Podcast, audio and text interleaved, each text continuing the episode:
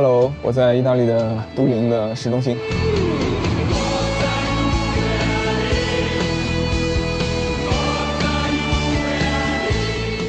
跟大家聊一个欧洲汽车和中国汽车非常不一样的地方，就是车身尺寸的问题。简单的来说呢，中国的汽车在过去二十年一直在变大，但是欧洲的汽车却一直相对来讲比较小。尽管中国人这些年营养越来越好了，身高越来越高了，但是欧洲人的尺寸还是会稍微再大一点点。那为什么他们喜欢小车，而我们却偏好大车呢？跟大家分享一下我的这个观察啊。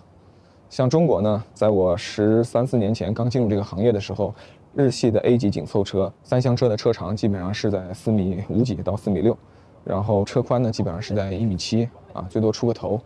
然后轴距基本上是在两米六啊，出个头。但是今天呢，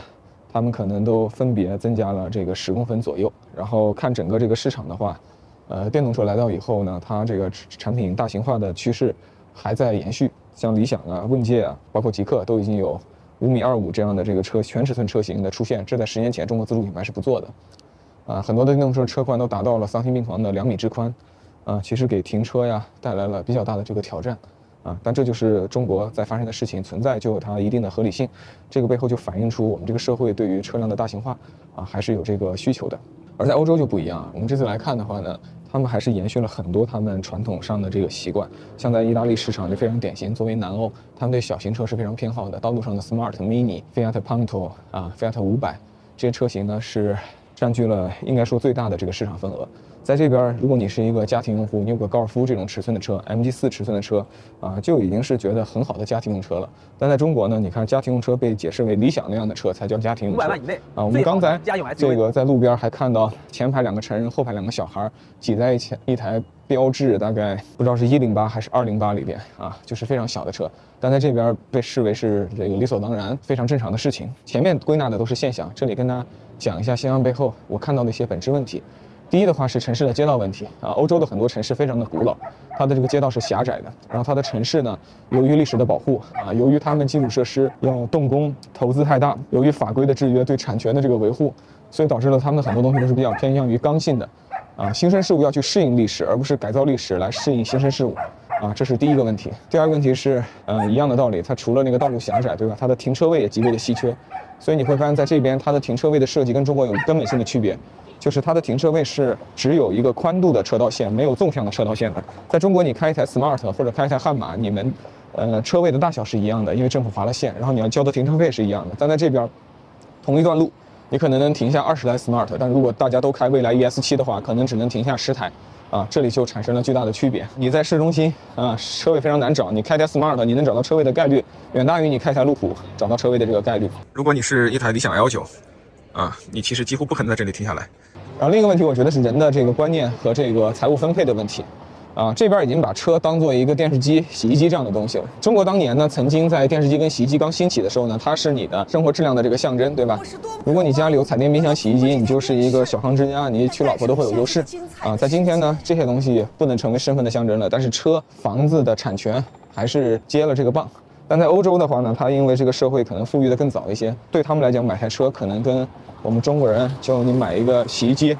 买个电冰箱一样，他们认为这只不过是生活中的一个工具。你比如说我今天在家里买个电视机，我买的时候心里是不会考虑这电视机呢，它要给我带来面子，呃，证明给亲戚朋友看，证明给我的同事看。啊，今天我买车我有可能会这么想啊，说作为一个普通的中国人的话，但我买洗衣机是绝对不可能这么想的啊。所以从这个角度来讲呢，他们更多的把车视为一种纯工具。那么够用就行，满足自己的需求就行。大部分的普通人呢，在这个事情上没有太大的精神追求和额外的一些啊情感诉求，啊，这也就解释了你去看实际的市场，欧洲从南到北，它确实在车辆尺寸上是非常务实主义的。南边呢，这国家都街道很狭窄，啊，城市比较古老，像西班牙、意大利啊、葡萄牙，所以他们呢就特别流行小车。啊，到了北边，你像德国啊、荷兰呐、瑞典啊，它人口更稀少，然后由于种种原因吧，它的道路条件也更好，路会更宽，空间会更大。那么到了北边的话，就有这个大车的这个天地，大家就不再那么追求买 smart 和 polo 这样的小车了，啊，所以他们更多的由地理和功能需求驱动了他们对车辆尺寸的这个偏好。在中国呢，你其实无论从广东到东北，大家对尺寸的需求有一定的偏好差异，但偏好差异是比较小的。啊，另一点我觉得是购买力的问题啊。客观来讲，在欧洲车是一个普及的东西，但是大部分的欧洲人呢，收入呢也不是那么高。而且他们在收入的结构当中，并不愿意为车支付太多，不像很多的这个中国人，可能还把车当一个比较大的事儿，愿意花一倍的年薪，甚至两倍的年薪来买一个车。但在欧洲，我觉得这样很难。这边很多年轻人，他们可能更愿意花一个月到两个月的月薪来买一台很旧的二手车啊，因为车对他来讲是一个工具，他是不愿意把自己的这个非常大的这个财务压在一个这个车上的啊。所以这边的很多欧洲人，他的人生的第一台车可能就两千欧元，一千五百欧元。然后等到几年之后呢，他换一台三四千欧元的二手车，再过几年换一台六七千欧元的二手车，然后在自己人生超过五十岁的时候才买到第一台新车，这其实是在欧洲是很正常的。